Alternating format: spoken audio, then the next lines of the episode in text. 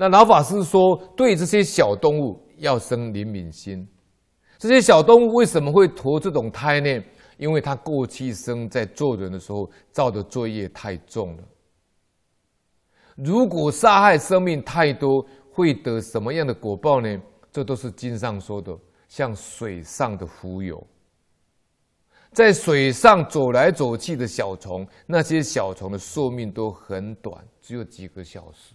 我们所谓的朝生暮死，死了又投胎，一天都要生死那么多次，不知道到哪一辈子才能还得完。你杀害的多少众生，你要做多少番的生死，你才能够还得了这个债？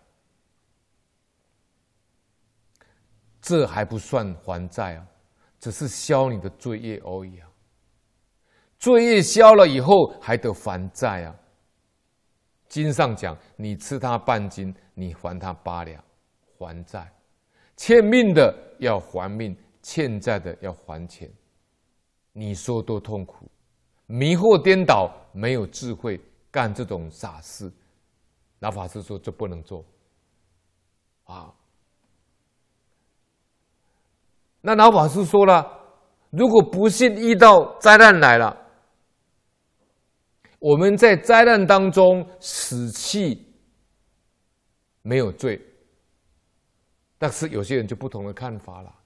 他说：“一个灾难来了，好人跟恶人同归于尽，那这样有什么因果呢？”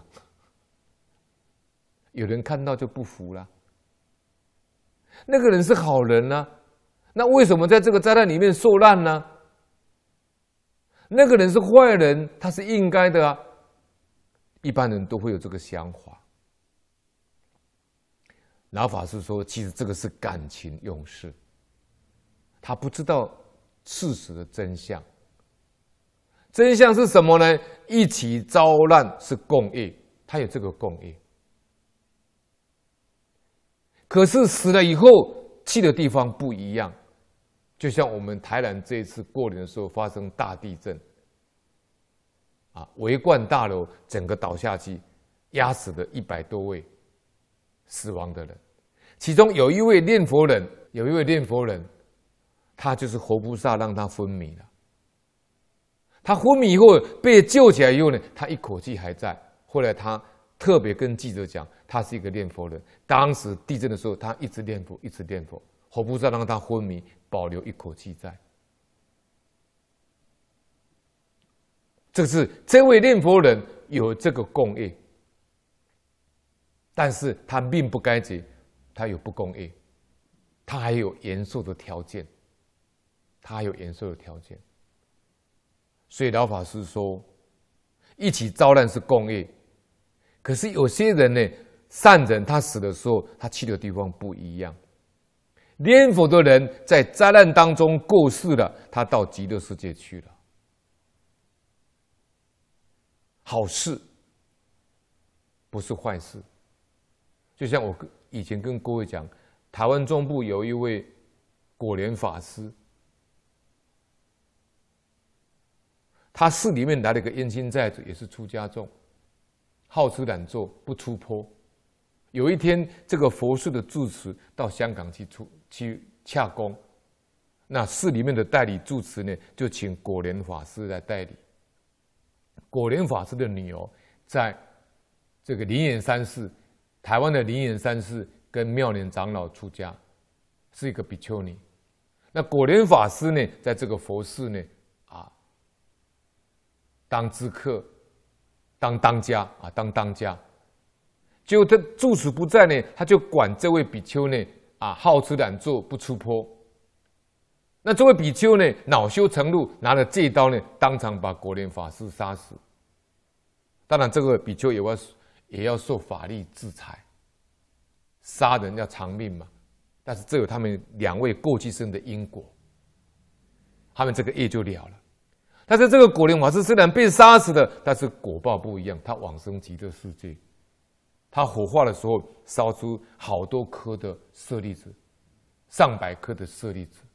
我当时看到这个故事非常感动，我还印了啊一千本的果莲法师呢往生往生祭文，啊证明他往生了。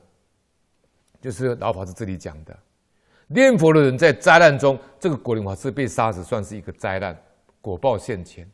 他虽然死掉了，但是他到极乐世界去了。老法师说这是好事，不是坏事。他了这个因果嘛，就像安世高大师还命债一样，他了这一世的欠这个命债。所以你看起来是这个出家人被杀死，事实上你没有天眼通，你没有六通，你不知道他们两位这两位出家人过去生的因缘果报。所以老法师说，灾难中死掉，他不是坏事。那有些呢，不是学佛的人，一生行善积德的人，他在灾难中死了，他升天。他修的善福少一点的，他可能到人间来，他又去投胎了。到人间升到富贵之家，比这一生一定要好。老法师说，这也是好事啊。那么造作恶业的人，他到三恶道去了。